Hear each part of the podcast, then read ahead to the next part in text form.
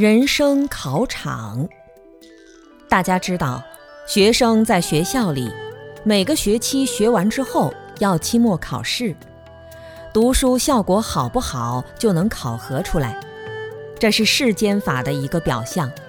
但我们内心的进步和学来的知识，不是完全靠学校考试成绩能够表达出来的。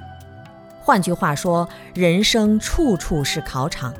不是靠得分来衡量考得好不好，我们待人接物、对境生心、对逆境的烦恼程度有多少，都是在考验着我们合不合格。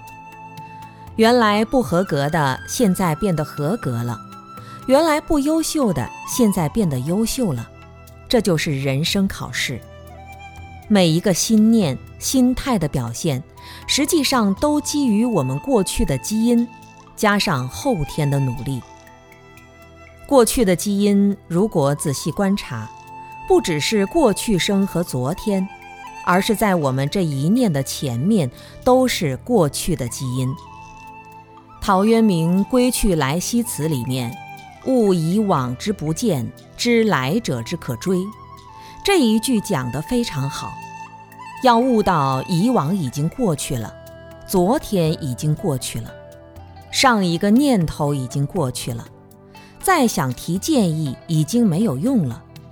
我们现在所面临的心念、未来的念头、未来的一天，是我可以把握的。